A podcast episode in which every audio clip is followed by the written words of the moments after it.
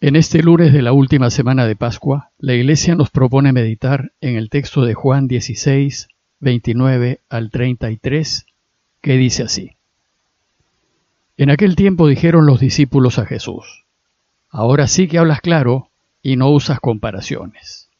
Ahora vemos que lo sabes todo y no necesitas que te pregunten. Por ello creemos que saliste de Dios. Les contestó Jesús, ¿ahora creen? Pues miren, está por llegar la hora, mejor y ha llegado, en que se dispersarán, cada cual por su lado, y a mí me dejarán solo. Pero no estoy solo, porque está conmigo el Padre. Les he hablado de esto para que encuentren paz en mí. En el mundo tendrán luchas, pero tengan valor. Yo he vencido al mundo. Según Juan el Evangelista, Jesús en su última cena pronunció un largo discurso de despedida. Y el discurso lo empezó en esa última cena, después del lavatorio de los pies y luego de anunciarles las tradiciones de Judas y la de Pedro.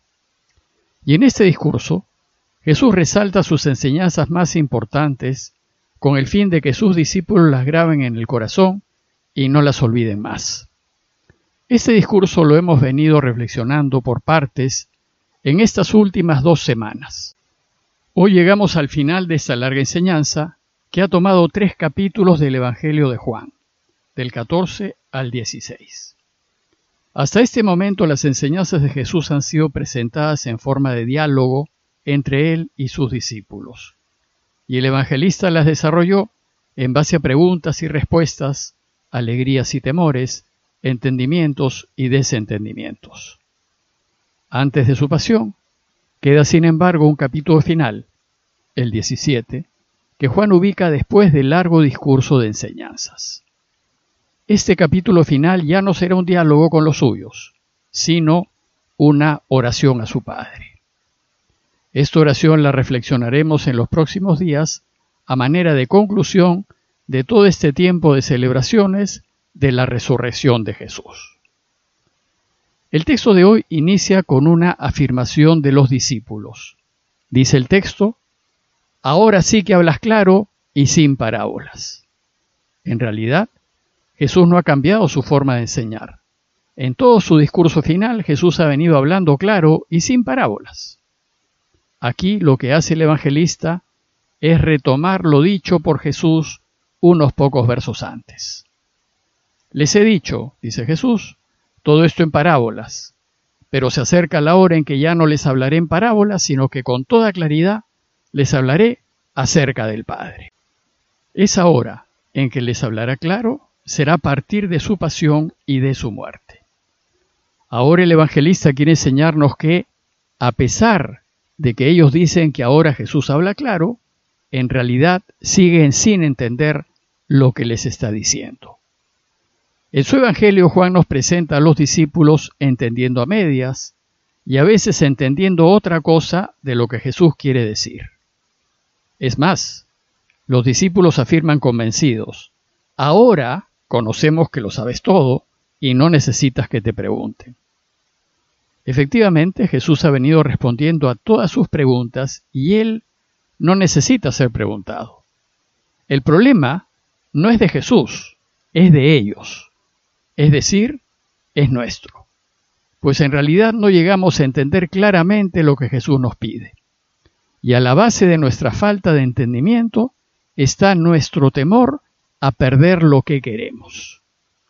Aquí son ellos, los discípulos, los que andan sumergidos en las dudas, y son ellos quienes necesitan respuestas a sus preguntas.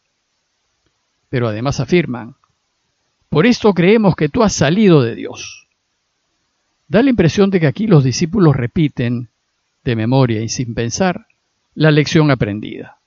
Pues a lo largo de estas últimas enseñanzas Jesús les ha venido repitiendo que quien lo ve a Él, ve al Padre, que Él y el Padre son uno, que ha venido del Padre y vuelve al Padre.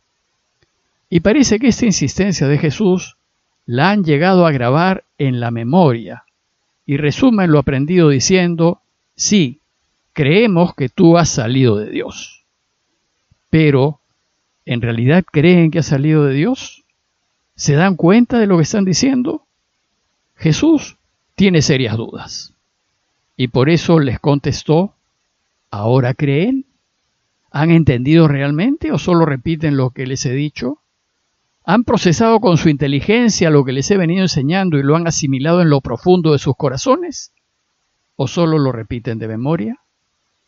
Es decir, ¿realmente creen que yo he salido de Dios? Si realmente lo creyesen, ¿por qué lo abandonaron cuando lo tomaron prisionero? Bueno, pues esto que les pasa a los discípulos nos pasa hoy a muchos de los que nos llamamos cristianos. Solamente repetimos en automático lo que nos han enseñado o hemos leído. Pero de repetir lo que hay que creer a realmente creer, hay un abismo. No basta afirmar como loros las convicciones de nuestra fe. Podemos repetir de memoria el catecismo, pero como dice Jesús, ¿en realidad creen? Creer supone una convicción profunda, que sale de lo hondo del corazón y que implica toda nuestra persona, que guía nuestra vida y que le da sentido a todo. Desde esa certeza profunda todo se hace claro y coherente, y ya no hay espacio para la duda, porque no hay duda.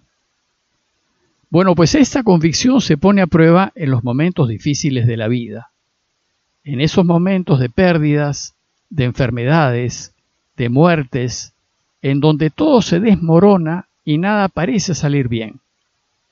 En esos momentos, la pregunta es, ¿seguimos creyendo? Pues esto es exactamente lo que Jesús les dice a los suyos. Miren, les dice, se acerca la hora. La hora indica el momento de su pasión y de su muerte. Más aún, les dice, ya ha llegado. Y en efecto, pocas horas después, Jesús será tomado prisionero y asesinado.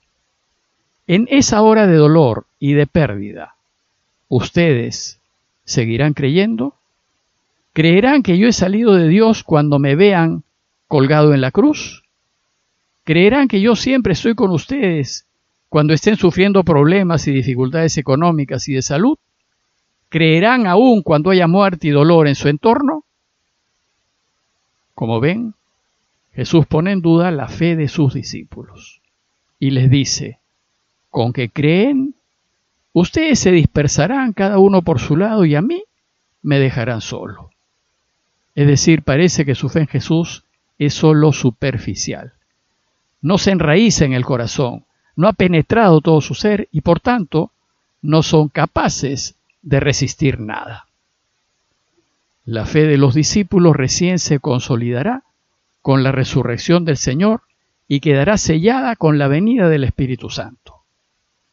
Por eso, en estos momentos finales de Jesús, aunque ellos afirman que creen en Él, y que ha salido de Dios y a Dios vuelve, lo dejarán solo.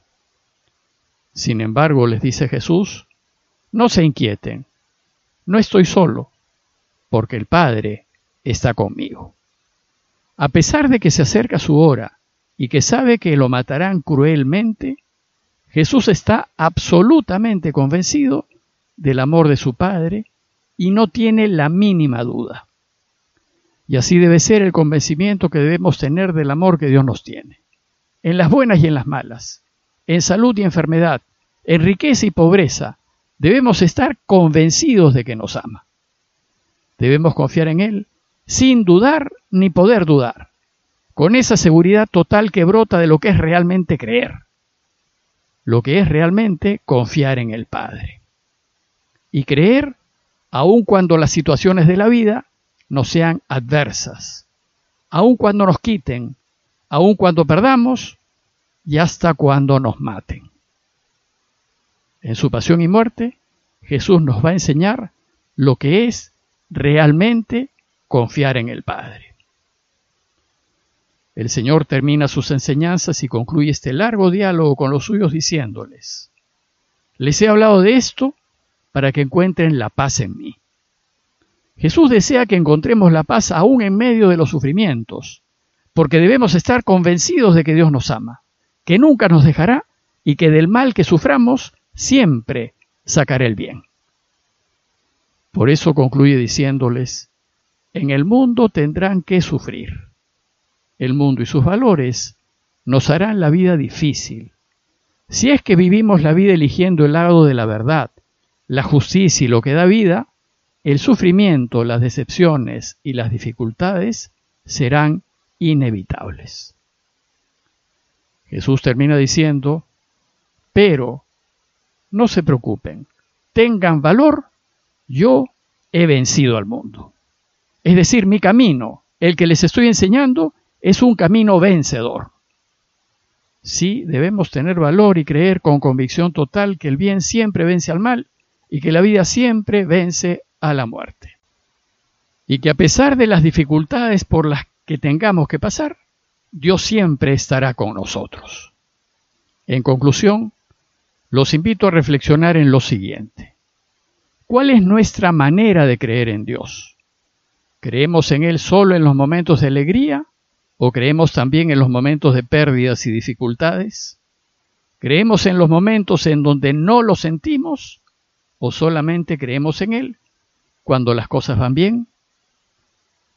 Pidámosle a Dios su ayuda para creer en Él con el corazón, para que nos demos cuenta de que el amor que nos tiene es total y que nos ama también en medio de las dificultades, y pedirle tener la certeza de que nunca nos abandonará.